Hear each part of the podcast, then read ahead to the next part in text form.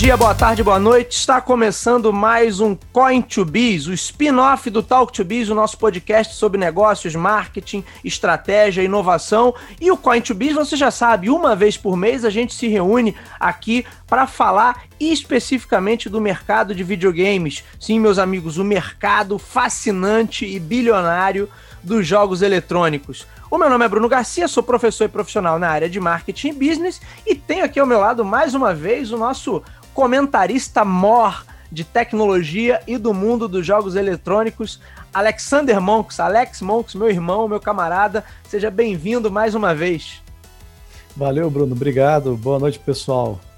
Esse é o primeiro episódio, Alex, o primeiro episódio do Coin to Biz eu, eu, é até bom falar, né? Antigamente eu, eu, falava coin to business, mas eu resolvi abreviar, uhum. porque não fazia sentido, né? O talk to business virou talk to biz. E o coin to business continuar com esse nome gigante, então vamos lá, passou agora a ser oficialmente coin to biz. Vocês vão ver aí na capinha do podcast também que o nome que o nome mudou. Bom, esse podcast está lá disponível nos nossos endereços virtuais talktobiz.com ou talktobiz.com.br. Lá você encontra o feed desse podcast e também as atualizações que semanalmente pintam lá no nosso blog. Então sempre vale a pena dar uma olhada e conferir o conteúdo que a gente produz por lá. E hoje a gente está iniciando o ano, né, Sander? Meu amigo Sander. É, é, vamos dizer assim, puxando um gancho que você particularmente soltou naquele último episódio que nós gravamos no final do ano passado, no final do fatídico ano de 2020, e nós estávamos falando da nova geração. E ainda não tinha sido lançado, não tinha sido lançado, eu não lembro agora, não, não, eu tenho aqui até anotado, mas eu não sei de cabeça agora precisar a data em que nós gravamos aquele episódio, é, mas ainda não tinha sido lançado o Cyberpunk 2077. Mas nós falamos do modelo de negócios do Xbox, da Sony, Microsoft, o que estava mudando, a, a, estranheza de ver dois novos consoles sendo lançados sem nenhum ou praticamente nenhum exclusivo. Nós comentamos tudo isso. E você falou, puxou essa, deixou uma, eh, eu ia falar deixou uma deixa, mas é horrível, né? Deixou um gancho em relação ao lançamento do Cyberpunk. Olha, o Cyberpunk vem por aí, ele é multiplataforma, vamos ver no que vai dar. Tá lá, a galera quiser conferir Coin2B 009, tá lá no feed, basta retroceder lá a sua fita virtual aí e ouvir o nosso episódio de dezembro passado. Sander, meu amigo Sander, Cyberpunk foi lançado.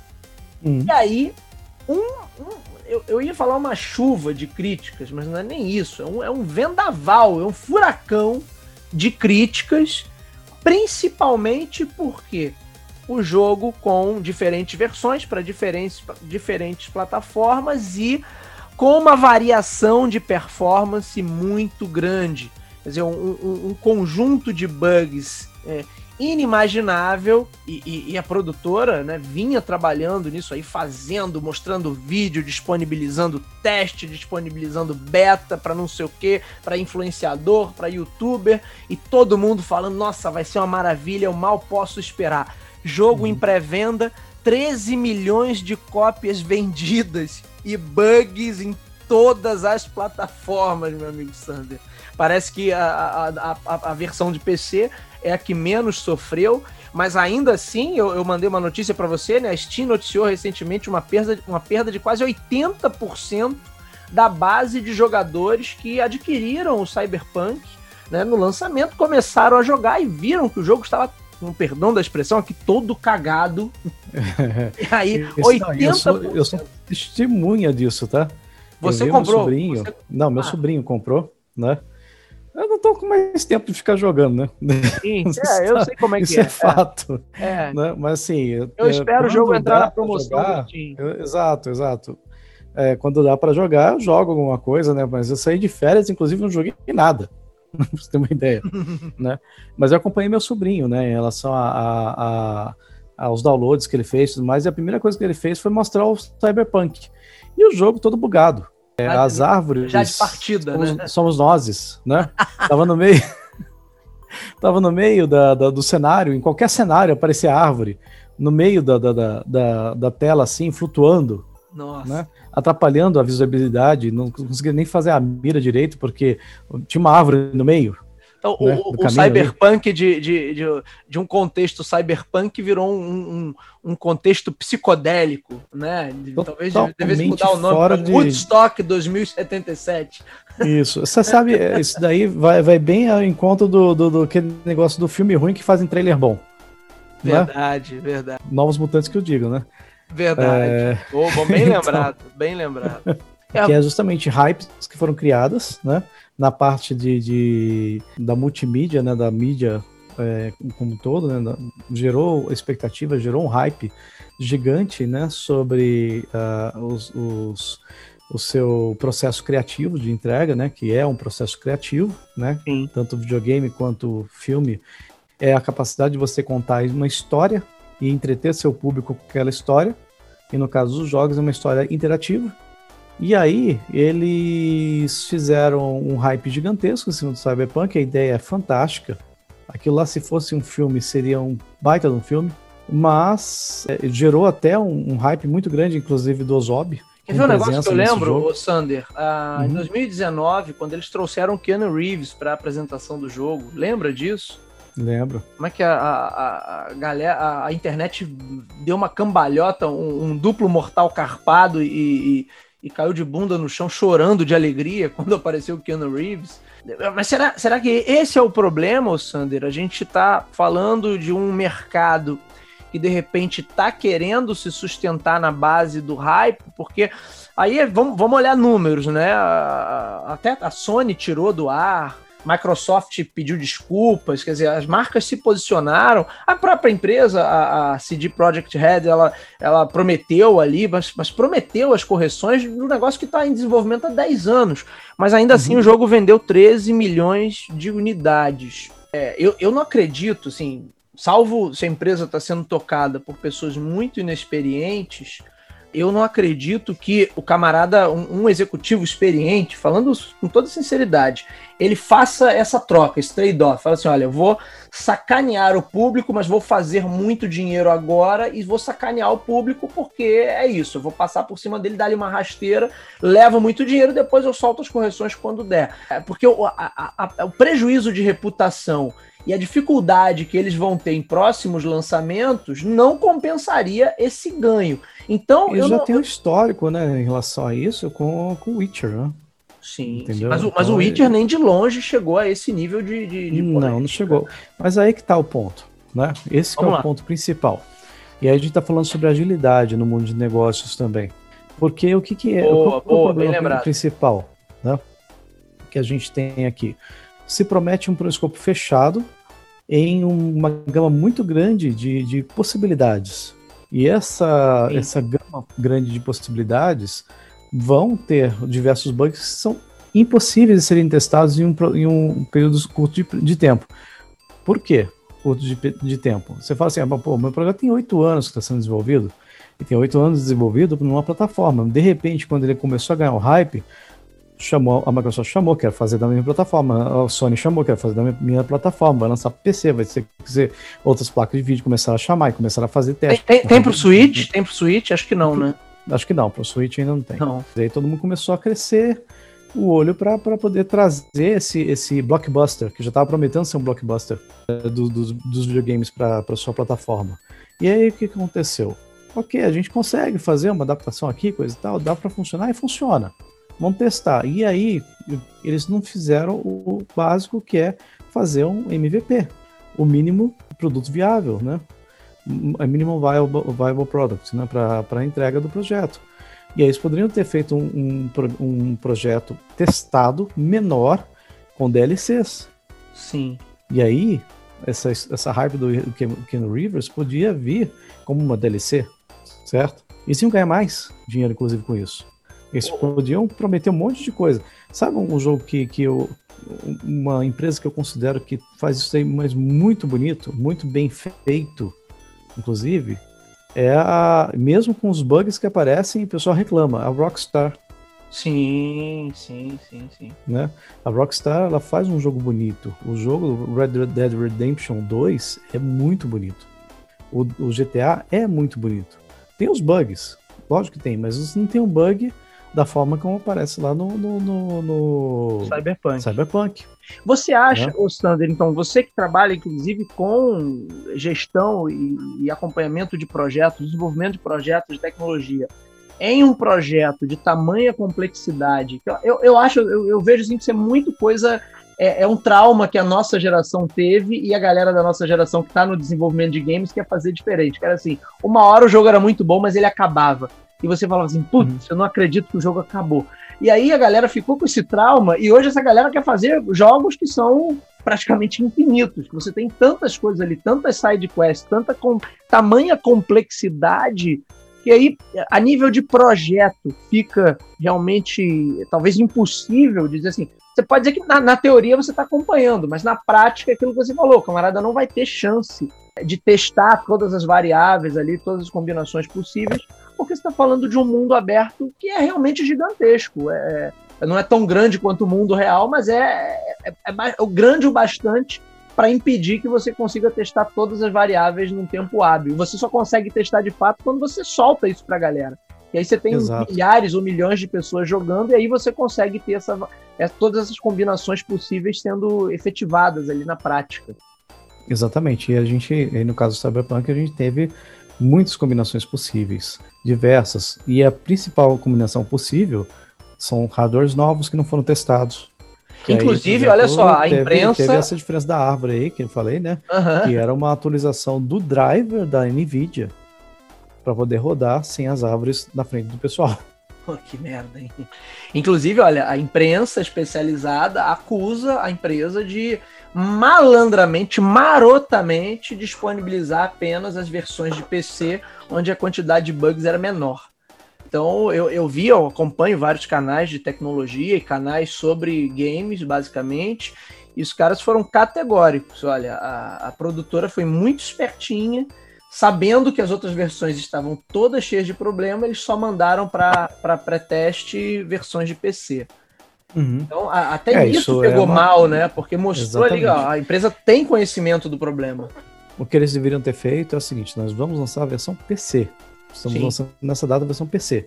Mais seis meses a versão console. Ponto, assim. E, e, assim, mesmo falando de seis meses, eu acho que é um período curto para a quantidade de, de itens complexos que existem dentro desse, desse, desse programa. Sim. E se atrasasse e... também mais algum período, afinal já são quase 10 anos, Sander, o que, que são mais seis meses? Ou, ou se ficasse para o Natal. Aí você, vem, você é... iria perder a hype, o hype, né? Mas, ah, o que mas esse hype já está há fazer... alguns anos, Sander. Sim, o Keanu Reeves apareceu no palco em 2019. É, a hype do Cyberpunk, o hype do Cyberpunk, ele é um hype que é diferente dos outros, há de convir que. Então, mas ele precisaria ser renovado, né? É assim, mas aí bota Precisa mais ser um, renovado. Aí bota... chamar o Schwarzenegger pra fazer Não, o. Bota o Harrison Ford, pô. Bota o Harrison é, Ford, Blade Runner. Sei lá. Faz uma DLC Exato. com Harrison Ford. Chama a Konami pra, fazer, pra colocar o, o Gillian ah. Anderson lá do, do, do, do uh, Snatcher. É, né, lá, assim, é, eu acho que se a empresa tem uma liderança mais experiente, possivelmente eles teriam contornado isso. O, toda essa, onde é que eu estou querendo chegar? Toda essa esculhambação mostra assim, bom, as lideranças da CD Projekt Red são inexperientes e são de certa maneira incompetentes também, porque isso é uma coisa muito óbvia. Olha, é, eu não estou lançando um produto que ele se paga e eu fecho um ciclo. Eu, eu cagando esse produto da maneira que eles cagaram, o meu próximo uhum. lançamento vai ser muito mais difícil de ter um efeito positivo. É, basicamente tem um escopo gigante. Muito. É o escopo gigante a ser desenvolvido, né? Que surgiu e falou, não, beleza, a gente entrega nesse prazo. E foi, foi, foi entregue sem ser um escopo aberto, né? Um escopo fechado né, em cima do, do, do projeto. Ou seja, você tem que fazer um jogo de. Quantos gigas era o jogo? 102 GB de espaço. Aí fala, ah, não, tudo isso é textura, coisa e tal. Cara, tá, textura, você pode repetir um monte de textura. Você pode usar. Tá, você vai ter trilha de áudio, você vai ter efeitos sonoros, vozes que estão ali gravadas ali dentro, tudo comprimido. Muita coisa são as mecânicas do engine que tá ali dentro. Então, tudo isso precisava ser testado, ser feito, feito testes unitários, ser feitos testes integrados e não foram, não foi dado tempo hábil para fazer estudo pela quantidade de variações que existem desse, dentro desse jogo. Por, por ser um, um, um, software de mundo aberto, um jogo de mundo aberto, você pode fazer qualquer coisa, teoricamente, nele. Sim. Certo? Você pode combinar armas diferentes. Você pode combinar tatuagens, você pode personalizar seu personagem. Até um bug engraçado que aconteceu agora, que os caras pegam, pegam o carro e o cara fica sem calça. Ah, né? é, é, teve uma polêmica sobre isso também, que em alguns momentos uhum. aparecia a genitália do, do Apareceu o Bilal pelado, lá né? também. então... Pô, os jogos estão querendo ficar realistas demais, né, cara? Muita complexidade. Exato. É... E esse tem até assim, é, cenas de sexo, né, tudo mais, né? Nesse, nesse jogo. Então, assim, gerou muito hype. E uma das coisas que aconteceu com certeza é: eu vou querer esse jogo na minha plataforma, e a plataforma vai ser lançada dia tal, e vocês têm que ter esse jogo até o dia tal. Sim. O que o pessoal tinha ter falado era: não, não dá para fazer. É, verdade. Entendeu? Seria ah, mas sábio, você vai né? perder coisa e tal. Cara, eu tô falando que não vai dar. É botar assim pré-venda, disponibilizar é, só uma botar parte, você pré-venda, você, é. você lança para o PC bem testado, aí depois você pega essa mesma plataforma, faz os testes em cima da plataforma da Sony, em cima da plataforma da Microsoft, né? Aí depois você faz um downgrade para as plataformas de PlayStation 4 e, e Xbox é, é, é One, e né? esse ponto, esse ponto eu queria uh, colocar para você e queria ver a tua percepção, porque uma das coisas que a gente falou bastante, na verdade, foi o, a espinha dorsal do nosso último episódio, do nosso último papo aqui, era sobre o modelo de negócios do, do mercado de videogames, onde eu passo a ter, ao invés de uma plataforma por marca, vamos dizer assim, eu tenho uma plataforma PlayStation vigente era o uhum. PlayStation uhum. 1, depois o PlayStation 2, depois o 3. Eu passo a ter numa mesma geração algumas máquinas com características diferentes coexistindo. E aí, quando eu lanço um jogo, eu tenho que fazer com que esse jogo rode, mesmo que ele tenha performances diferentes, mas ele tem que rodar é, relativamente bem em todas essas máquinas, em todas essas uhum. versões. Antes, quando você tinha, ah, eu tenho várias versões do PlayStation 1, mas eram versões onde o que mudava era o design, ou eventualmente você tinha uma ou outra conexão que era retirada para eliminar custo de produção, mas o poder de processamento de todos eles era equivalente, você não tinha diferença. É assim como o Xbox 360 também. Exatamente. Né? Né? Você teve Será? o Slim, você teve o Xbox branco, né? Você lembra daquele branco lá? Sim. Né? sim teve o Xbox sim, Slim sim. também, teve uma outra versão de Xbox quadradinho, né? O 360 mesmo, ainda quadradinho, né? Então, é, então... É, você não tinha uma mudança de performance do jogo. Você tinha outras mudanças técnicas de um, de uma, de um modelo para o outro, mas não, não, não, significava uma mudança de performance. Você comprasse um jogo para Xbox 360, ou para Mega Drive, ou para Super Nintendo, para Nintendo 64, ele rodaria, independente da versão. Isso vigorou até a geração, é, vamos dizer assim, PlayStation 3, Xbox 360. A única que não entrou nessa, nessa onda ainda é a Nintendo. É o Nintendo Switch, é o Nintendo Switch. Era o Wii U, era o Wii U. Será que esse é um problema que a gente vai passar a ver com mais frequência? Uma coisa que a gente até comentou, pô, Sander, será que eu vou ter? Eu te perguntei isso no episódio passado. Será que eu vou ter que comprar um jogo agora para videogame e ficar configurando se eu quero a qualidade dos gráficos no máximo, se eu vou ativar ou não vou ativar ray tracing? É, problemas que eu não teria num videogame que eu só tenho no computador justamente por conta dessa variação de hardware? É, isso daí é, é um é um fator que, que, que vai, vai estragar um pouco a experiência, né? Do usuário em relação a isso. Se ele quiser fazer as mesmas configurações que ele tem no PC, ele compra o PC. É verdade, faz mais sentido até, né? Faz mais sentido, né? Eu quero ter um videogame porque eu quero pegar o meu jogo, ter lá a mídia física, ou que ele venha por download, beleza, tudo bem. Ter integrado com o Xbox, né? Ou com o PlayStation Store dentro do seu celular. Eu vou lá, baixo, deixo ele baixando no meu, no meu, no meu console, e quando tiver um aviso aqui, opa, o jogo tá baixado. Eu vou ligar no meu console e vou jogar. Essa Agora, simplicidade que... é a mágica dos videogames, né? Exatamente. Agora eu vou ter que entrar, vou ter que esperar dar boot. Aí você tem que configurar, porque a televisão que eu comprei, ela tem, ela tem 4K com 120 Hz e mais o, o um, uma, uma imersão em 3D que você não precisa de óculos e com, com a, a, variação da gama do vermelho passa você a enxergar o 3D. Putz, né? eu, eu, eu, já, já tinha desistido desse jogo. Na metade da tua fala aí, eu já tinha voltado pro, pro emulador de Mega Drive. Exatamente. E aí que tá a graça, inclusive, do pessoal fazendo retrocomputação pegando computadores videogames antigos e fazendo uma, uma, uma, um upgrade na parte de saída da saída da academia, ou então fazendo os emuladores, Não, né? a galera faz saída RGB, né? Uh, o sinal, saída com sinal RGB, né? Que é o mais Exatamente. Né? Exatamente. E, e que maravilha, né? A pessoa tá jogando. Quanto, quanto tempo que você levou para você, você iniciar um jogo? Ah, dois segundos. Eu liguei o aplicativo, o, o aparelho já tá lá funcionando. Botou o cartucho e aparece ou Sega ou Nintendo e você vai jogar. Exatamente, é, é nesse nível que você que, que é considerado o, o, que é a nossa época, né? Você pegava o cartuchinho lá, dava aquela soprada para ver se não tava com mau contato e pá, do videogame pronto, né?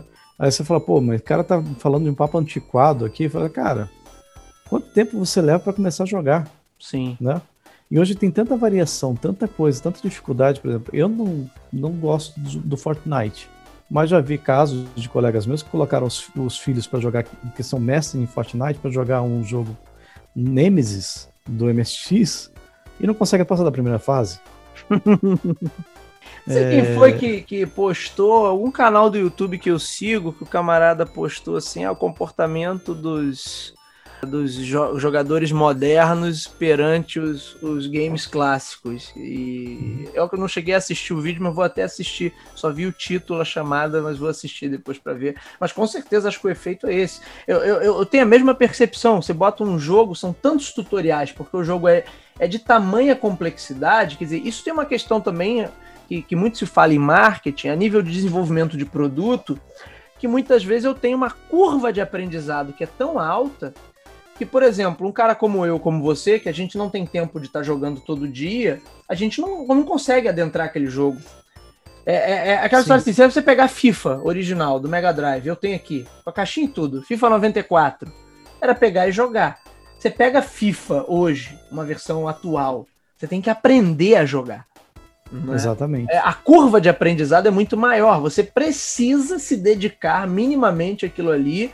E esse mínimo não é tão mínimo assim, é um mínimo só conceitual. Na prática, você tem que ter um nível de dedicação para você conseguir jogar. Eu, eu, eu comprei, é, ano passado, tinha comprado Sombras de Mordor, do Senhor dos Anéis, né? Uhum. Comecei a jogar, achei um jogo bacana, mas é aquilo, como eu jogo pouco, cada vez que eu pego para jogar é como se eu estivesse começando do zero de novo, porque eu praticamente tenho que reaprender tudo. Né?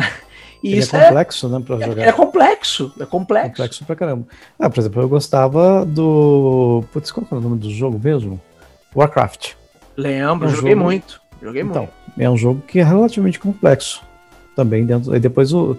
teve, além do Warcraft, teve aquele outro espacial também que é da Blizzard. StarCraft. Também, né? Starcraft, Starcraft. Também joguei bastante. Também, bastante, né? Joguei bastante ele. É um jogo complexo também em sua, em sua simplicidade, né? Um 3D isométrico, né? Tudo mais, você escolhe várias opções, né? Só, só que você tinha uma limitação dos, dos itens que você podia criar e a quantidade de itens que você, você fazia e assim, ganhar o jogo quem conseguisse fazer muito mais itens em menos tempo. Sim. Basicamente era isso. Né? Mas, eu, mas eu acho, Sander, que tem uma diferença. Por exemplo, você fala do Warcraft ou do Starcraft. Esses são jogos que eles são complexos na sua totalidade. Ele realmente dá um, um leque de opções ali muito grande. Mas eles uhum. eram jogos simples de você operar. É, é, é, muito mal comparando, mas você vai entender o que eu estou querendo dizer. Vou pegar um jogo de dama, ele também pode ser um jogo extremamente complexo. Mas a operação dele é simples. Qualquer um senta a bunda ali na frente do tabuleiro e entende qual é a dinâmica para operar o jogo de dama. O xadrez é um dominó, né?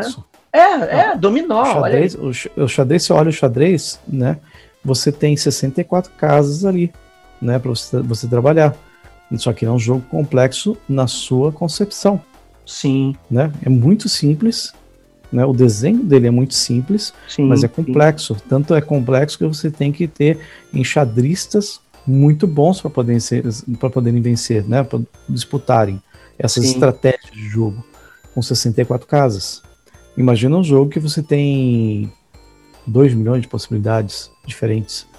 Cada um tem uma, uma, ação diferente, cada uma tem sua complexidade. Uma pequena variação pode dar mais poder ou menos poder. É o caso do LoL. Sim. Os times trabalham um contra o outro lá e vão um conquistar a bandeira do outro, né? Sim, sim. Que, que acontece isso. Tá, tá fugindo um pouco, né? Tá fugindo um pouco do, do, do, do centro do prazer né, que liberam a serotonina no cérebro, né, que você tem o prazer de você conquistar alguma coisa, né, dentro de um jogo, e começa a ter muitas dificuldades que a vida mesmo oferece. E aí você ter um jogo que faz com que você viva, é preferível viver, né? Eu, eu, eu, brinco até que os jogos hoje estão tão realistas que só falta chegar um boleto pro personagem pagar. Não, não falta não. Não, já, já chega. Já chega, né? O DLC. Não, não, não, mas o, o boleto, esse boleto você paga. Eu queria saber o boleto para o personagem pagar. Falei assim, putz, chegou antes de eu sair para essa para essa side quest aqui, deixa eu pagar a conta de energia elétrica antes que eles cortem aqui e eu não tenha. Eu acho que já tem até jogo que faz isso, que é o Second Life, tá? É, mas aí é a definição de inferno, né? Eu não quero um jogo para simular a, a minha a vida real. Exato, com então, mas é, esse, é. esse é o ponto, né? Olha que legal o Sims. É, é, mas o, o sim simula, mas não simula, né, cara? É uma, é uma coisa hum. bem lúdica ali da realidade. Sim. É mais para você, vamos dizer assim, brincar de viver a vida que você gostaria. Brincar de casinha. É, exatamente. Não é aquilo assim. É, é, é tipo assim, eu queria ser astronauta, mas não, você tá trabalhando ali no. Sei lá, no, no comércio do teu bairro ali, porque você não vai ser astronauta. O Sims, é. pra ser realista, seria isso. Ou então, não, eu quero ser milionário, mas você não tem como ser milionário. Ó, tu vai viver numa casinha humilde aqui da periferia e é essa aí tua realidade. É, mas enfim, eu, eu acho super interessante até, o Sander, e acho que isso pode a gente pode, a gente pode tratar isso com mais profundidade é, num episódio específico para falar da questão de qualidade, como se define qualidade em jogos eletrônicos. É, eu acho uhum. que tem muito a ver com isso. E eu acho que é eu, eu, eu realmente acredito que é um trauma que ficou da nossa geração, porque você comprava o Sonic e, numa noite tu matava o Sonic. O Sonic 1 tinha, Sim. sei lá, acho que seis, seis fases. E você ficava assim, porra, não acredito que acabou já. E você sonhava para ter uma DLC, que, que, nem tinha esse nome naquela época, não existia uhum. essa possibilidade. O, cartucho, o outro cartucho você tinha que ir lá desembolsar alguns doletas, né? É, não, e... comprar um outro cartucho ou alugar na locadora. É, e tinha que esperar que alguém lançasse, né? O Sonic 2 e depois o 3 e por aí vai. Então acho que a galera que veio dessa geração, que é a galera da nossa geração, eles ficaram com isso em mente, assim, porra, eu tenho que ter um jogo que, que o cara vai se divertir aqui indefinidamente. Só que eles também estão uhum. perdendo a mão, né? Eles estão talvez eles estejam indo longe demais. O, o, trauma pegou eles com muita seriedade, não? É, por exemplo, você tem um, um jogo que está fazendo isso, um jogo de luta é o Mortal Kombat. Né? É, você tem lá o, a história principal, coisa e tal, e eles estão lançando DLCs a cada período de seis meses, se não me engano, né? Que trazem personagens novos e histórias novas. E aí mantém a hype do jogo, né? Por exemplo, pô, lançaram uma versão do Combat, do Combat Pack 3 que tem Rambo nesse Combat Pack e você pode jogar no, o, o, o, Rambo contra o Exterminador. Olha que da hora. Não, eu vi, uma, eu vi uns vídeos com Robocop também, muito legal. Exato. Então, Robocop assim, contra o Exterminador do Futuro. É uma coisa legal e é, e é um público que não é o público jovem que pega esse jogo. É o público mais velho, porque é o Robocop original, é o Exterminador do Futuro. E é o Rambo, Rambo, original também, é o Rambo original. São pessoas da nossa idade que estão jogando esse jogo por conta desses caras aí. Estão brincando de Falcon com o computador. Agora, o. o... pessoal vai. Eu acabei de falar minha idade, de revelar minha idade nesse podcast, pelo amor de Deus. Não, mas, mas ah, eu acho que a gente já revelou há muito tempo, em outros episódios. o primeiro que a gente é. gravou, a gente falou de MSX, cara. Então não tem. Pois é, né? agora falei de Falcon, né? É, não tem como, como, como não ter revelado, não ter revelado a idade.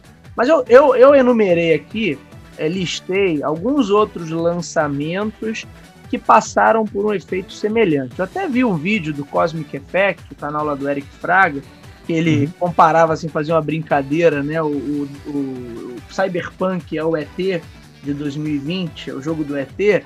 Só que eu acho que o jogo do ET não tinha toda essa complexidade. Passou pelo mesmo problema de, de correria ali na produção mas se a gente pegar alguns exemplos desse meio do caminho aí, Daikatana, lembra da história do Daikatana?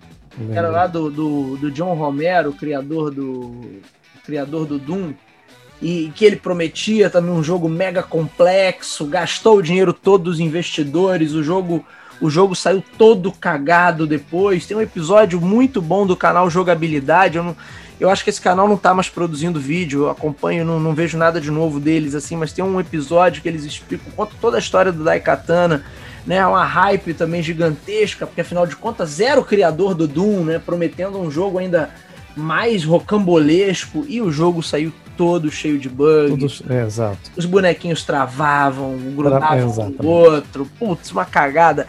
Mais recentemente a gente teve aquele No Man's Sky, lembra desse? De exploração Lembro. espacial, que também uma bonito pra caramba. Né? Mega né? hype, todo mundo falando. E aí, assim, com, com todo o peso da diferença, que me parece que esse o No Man's Sky foi foi um trabalho muito mais solitário, né? não foi uma grande empresa, uma grande equipe.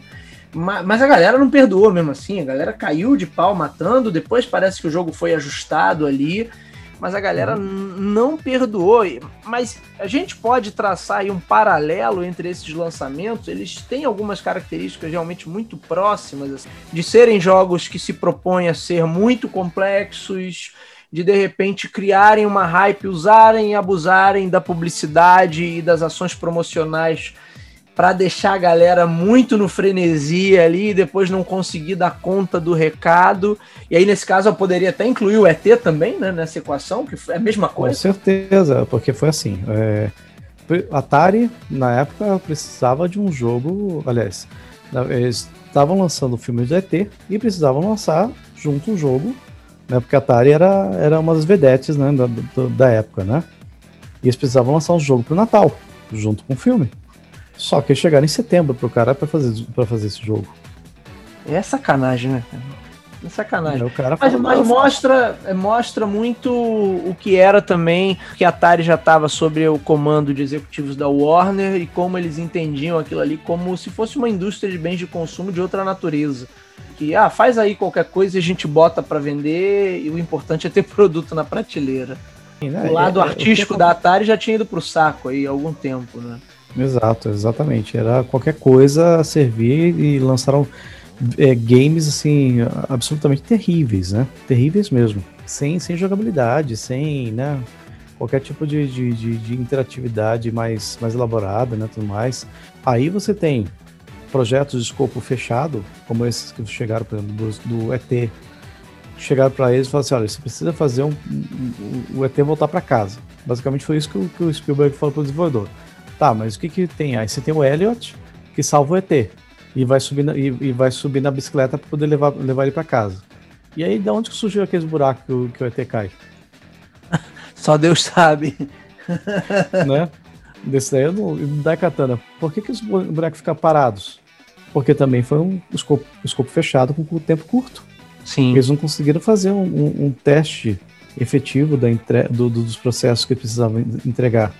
Não que. Aí aí é uma coisa que não exime o pessoal de fazer testes mesmo com tempo curto. Mas a possibilidade de, de, de erros com tempo curto para testes é muito maior. Entendeu? E, e, você sabe disso, como eu sei também, qualquer um que está no mercado aí, trabalhando com a iniciativa privada sabe que você desenvolve uma série de projetos quase sempre com o prazo curto. Para não curtíssimo, é o famoso para ontem. Mas ainda assim, há de se ter algum controle de qualidade. Exato. E aí que surge o conceito do MVP. Você, você chega para o cliente e fala assim: olha, nossa capacidade de entrega é de tantas horas por, por dia, ou tantas horas por sprint, ou tantas horas por mês de trabalho. Dentro dessas horas a gente consegue encaixar. Aí você divide. E aí eu vou entrando um pouco na, na parte de agilidade, né? Em que você divide esse, esse, escopos em, histórias. Essas histórias são divididas em tarefas e essas tarefas têm suas subtarefas. E você chega para o cliente, olha, para fazer isso eu preciso executar essas histórias que essas histórias têm essas tarefas e essas tarefas têm essas subtarefas. Isso tudo vai levar X tempo, X horas para fazer. A gente tem 400 horas, homem-horas para fazer por, por mês, tá? incluindo testes. Então você está pedindo um projeto que tem 1.600 horas. Não encaixa, né? Então quantos meses a gente precisa fazer é para poder encaixar essas 1.600 horas? São quatro meses de trabalho. Ah, não dá para colocar mais gente para fazer. Olha, você pode colocar mais gente. para fazer e tentar reduzir o tempo do projeto. Mas você, muito dificilmente você vai conseguir fazer com que o projeto seja entregue em muito menos tempo do que ele realmente demanda para ser feito. Entra, entra aí muitas vezes aquela visão antiga, o, o, o, famoso e popular se vira. Ah, não, se vira, dá um jeito aí. E aí, obviamente, se a liderança da empresa está falando para você dar um jeito, qual é o jeito que você vai dar? Você vai dar um jeito, não vai testar, né? Não, vai, não vai, não vai garantir você... a qualidade em todas as pontas ali. É, você tem que ter, ter, ter a, a, o apoio da, da liderança e falar não, não dá para fazer. Ele só vai conseguir fazer se tiver esse, esse perfil de profissional aqui e isso vai custar tanto, entendeu? E aí, se, se não dá para fazer, não dá para fazer. Já declinei projetos por conta disso. Eu cheguei para o meu chefe e, e, o pessoal falou assim: olha, não dá para fazer. Ah, mas por que, que não dá? Você vai perder o projeto? Eu falei, cara, eu vou perder o projeto hoje ou pode ser amanhã quando eu não conseguir entregar. Você Entendeu? só escolhe, né? Quando é que você quer a notícia ruim? Né? Exato, eu só prefiro falar agora que eu não consigo fazer do que deixar para amanhã. É, e o prejuízo também é menor, né? Você falando agora. Agora, ô Sander, será que essa indústria, a, até porque assim, a gente sabe que todas essas metodologias ágeis, ou pelo menos a maioria delas, elas são uh, originárias do setor de tecnologia. É o setor de desenvolvimento de software que, que desenvolveu essa boa parte dessas, dessas, desses métodos ágeis que hoje as empresas usam por aí, boa parte deles são originários de, de setores de tecnologia. Então, assim, não, é um, não, é um, não são ferramentas que a galera de desenvolvimento de games, por exemplo, não conhece, porque é óbvio que eles conhecem ou, ou deveriam conhecer muito bem. Será que essa indústria ficou um pouco mais sem vergonha no sentido de que se eu tenho a possibilidade de entregar uma correção posterior, eu começo a abrir mão de determinados testes e determinados quesitos, porque vamos lá, sem querer ser saudosista, mas a gente já falou aqui de saudosismo, já entregamos até a idade, pressão por resultado sempre existiu. Sega, por Sim. exemplo, era uma empresa famosa pela pressão exercida ali internamente. Inclusive, tem a lendária história do Sonic para o Sega Saturn, que nunca saiu porque era um problema atrás do outro. Diz a lenda aí que um programador passou mal lá, quase morreu dentro, dentro da empresa. Eles não é, deixavam nem pressão, o cara né? ir para casa para descansar um pouco. Por causa da pressão. É, no entanto, a gente. E, e, não tinha possibilidade de DLC, não tinha a, a, a, possibilidade de correção posterior, de fazer um recall, seria muito mais onerosa para a empresa e você não via esse nível de bugs que se vê hoje em dia. Quer dizer, os projetos ficaram mais complexos, mas também hoje você tem estruturas às vezes muito maiores, né? São estruturas uhum. gigantescas para cuidar de um único jogo. Então é tem a ver só com a complexidade ou a indústria está usando de forma meio que sem vergonha essa muleta do DLC da atualização posterior para saber, olha, eu sei que isso aqui tá cagado, no entanto eu vou entregar assim mesmo e a gente corre para lançar um bug. Quando alguém ligar o videogame e falar assim, olha, tem, tem uma árvore no meio do, do prédio, eu falo assim, putz, não vi isso, vamos corrigir agora. Né? A tem uma árvore um distorcendo mais... aqui para o meio do chão, né? É. então, será que será a indústria ficou pouco mais sem vergonha por conta desses artifícios? Que antes não tinha isso. Você mandava prensar 10 mil cartuchos, amigo, já era. Fazer um recall disso, além do, do, do da logística quase que impossível, é, o prejuízo financeiro, preju, prejuízo de imagem de certa maneira, incomensurável. Agora, quando você tem a possibilidade, ih, deu uma cagada, deu uma escorregada aqui, mas solta uma atualizaçãozinha que resolve. Isso tornou essa indústria mais complacente com o erro? Uh, não diria que seja complacente com o erro, porque o erro, assim, nos, nos bons profissionais, o erro incomoda. Né? Sim. E quem tem a responsabilidade com o seu público também, né?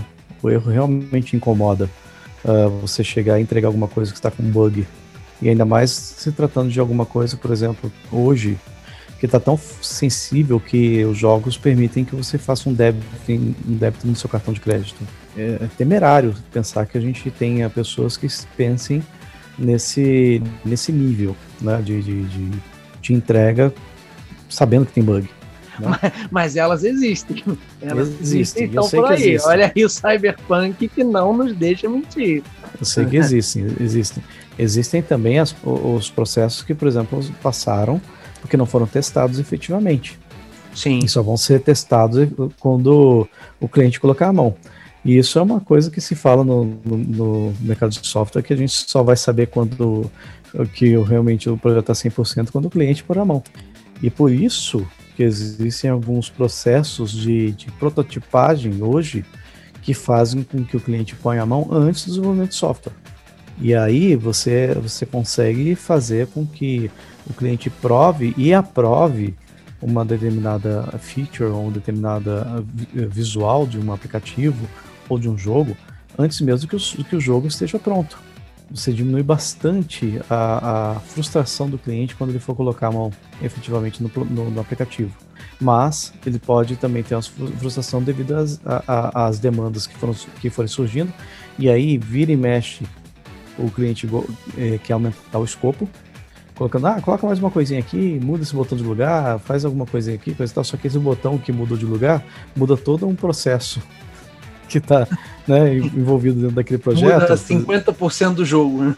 Muda 50% do jogo, e aí você tem que refazer aquilo lá. E aí cabe também, a, a de novo, a gestão. Fala, não, não dá para mudar isso aqui nesse momento. A gente tem que fazer esse escopo que você já está definido. Lógico que a metodologia ágil permite que a gente faça alterações de escopo, mas você também tem que colocar o quê? Que a gente já tem uma, um escopo definido dentro de uma sprint para ser entregue e que aquele, aquele escopo a ser, a ser entregue, ele vai ser, se houver alterações, ficam para uma próxima sprint, ficam para uma próxima entrega. Então você vai entregar um escopo de, de, de projeto, faz o MVP para o cliente, beleza, está funcionando, era aquilo que eu pedi, que eu pedi lá no primeiro, agora vamos fazer o, o upgrade, vamos fazer uma alteração. É um novo escopo de projeto, em que você vai fazendo a melhoria contínua do projeto. E aí não é bug que acontece, é uma melhoria contínua efetivamente. Você Sim. tem uma versão A e você tem uma versão B, versão 1.1, 1.2, 1.3, 1.4, 1.10.0. É né? Você vai dando um polimento ali no produto. É, você vai dando um polimento, você vai acrescentando novas fases. No... Aí você já tem coisas que foram testadas anteriormente.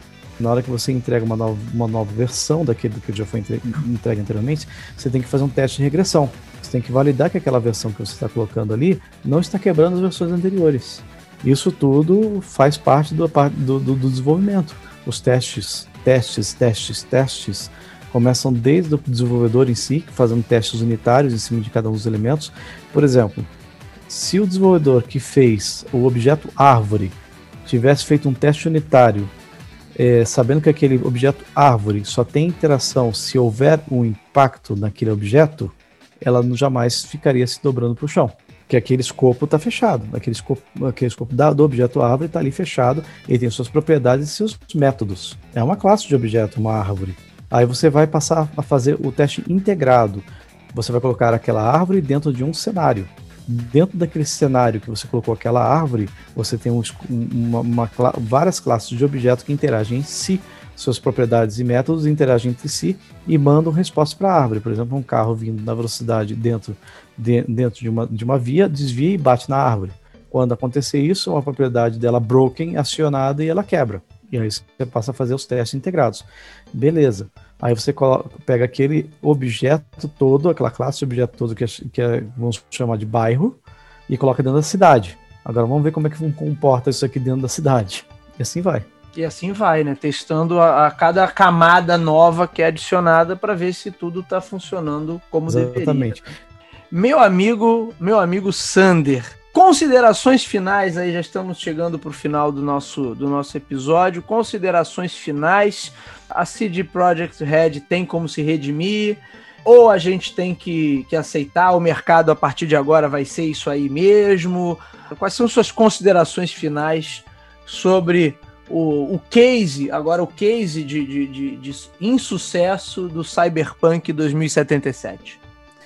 Eu acho que ela tem como se redimir fazendo o que é certo, por exemplo, recolhendo as cópias que estão todas zoadas, junto com a Microsoft e, com, e assumir esse erro vai ser conjunto, Sony e Microsoft, não adianta eles se eximirem de erro porque eles fizeram pressão para que isso saísse rápido. Talvez ah, eles voltarem com vouchers para a pessoa comprar outro jogo, para depois, quando for lançado efetivamente o jogo testado, a pessoa tenha a oportunidade de pegar esse jogo dentro de um, de um Game Pass ou de um PlayStation Store. E assim como Fortnite é liberado dessa forma, para quem, já, quem comprou o jogo liberado de graça para quem já é assinante do, do, do, do Gold ou do, do, Game Pass ou do, do, PlayStation, né? E aí uh, ele se dedicar de corpo e alma pro, pro, pro projeto do, do Cyberpunk funcionar 100% no PC, porque o PC é uma plataforma mais, que está mais estável com o jogo, certo? Sim. E ele está mais funcional. E aí ele faz, faz é, upgrades patches né, de, de, atualização e ao mesmo tempo ele vai fazendo seus, suas atualizações nas plataformas sem liberar ainda o jogo testado completo. Quando tiver esse jogo testado completo, aí libera para as plataformas dessa forma dentro dos, dos dentro dos, dos, stores que existem na, na, no Xbox e no PlayStation. E será que a versão para Xbox Series e PS5 sai antes do Natal de 2021? Ah, ou pela quantidade não... de problemas, talvez só para o feriado de 2022? Aí eu já não sei. Aí eu não sei te precisar. Né? Porque isso é uma coisa do escopo deles, né? É, quantidade de bugs que aconteceu ali, parece que o bug tá, tá no, no engine principal do jogo. Em que ele tá misturando oh, classes. Tá a, a, principal objetos. coisa é o bug, né? É aquela história. É. Tem, tem, tem, mais, tem mais buraco do que asfalto nessa rua, né? Não é? Você imagina a complexidade que deve ser isso daí, porque cada roupa, cada acessório, cada carro, cada volante dentro do carro, marcha que exista, roda, tudo é um objeto. E eu estou falando objeto em relação à programação, efetivamente, né? Tudo é um objeto ali. E cada um tem suas classes, cada um tem suas propriedades, cada um tem seus métodos. E imagina a complexidade de, é, computacional que é isso né, para fazer com que isso funcione de uma forma adequada. O que eles podem fazer é tentar reduzir o escopo de itens processados ao mesmo tempo. Parece que ele se perde nesse, nesse, nas threads que ele, que, ele, que ele coloca lá e acaba ele, ele referenciando objetos que não deveriam estar ou é, perdendo a referência daquele objeto, como por exemplo a calça do cara que some e o cara fica pelado. Logo, que objeto ele vai perder referência, né? Pois é. Muito bem. Muito bem. Sander, meu irmão, quero agradecer mais uma vez você aqui pela sua participação. Primeiro Coin to Biz aí do ano de 2021. Começamos com o pé direito, apesar do, do, do tema né, ser um, um, um problema, um, um, case que de fracasso, né, de lançamento, mas começamos aí com o primeiro episódio com o pé direito. Quero agradecer a você mais uma vez aí pela sua participação. É, eu que agradeço pelo convite aí, sempre estarei disponível para a gente conversar, viu, meu, meu irmão?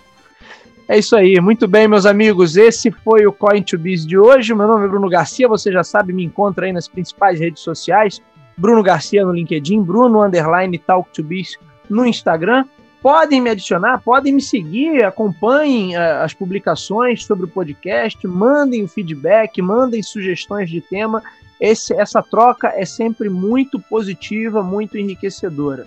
O Coin2Biz, você já sabe, você encontra aí nas principais plataformas de podcast da atualidade. Se você é usuário Android, vai lá em Google Podcast. Se você tem o seu iPhone, vai lá no aplicativo de podcast da Apple. Se você está acostumado a ouvir a sua música, os seus programas prediletos pelo Spotify ou pelo Deezer, também estamos por lá ou diretamente no, no site do Anchor, anchor.fm barra Talk2Biz. Na verdade, o Coin2Biz ele tem dois feeds. Ele tem o feed do próprio Talk2Biz, onde ele aparece uma vez por mês, e ele tem o seu feed proprietário, o feed do Coin2Biz. Em, em todas essas plataformas você encontra ambos os feeds. Então, assina lá logo os dois para você não perder nenhum episódio muito importante sempre contar com o apoio de todos. Se você gosta desse conteúdo, está curtindo os programas que a gente está trazendo aqui uma vez por mês para discutir um pouco mais, com um olhar um pouco mais técnico, esse mercado dos jogos eletrônicos, compartilhe, leve para os seus amigos, faça com que bom conhecimento em gestão, marketing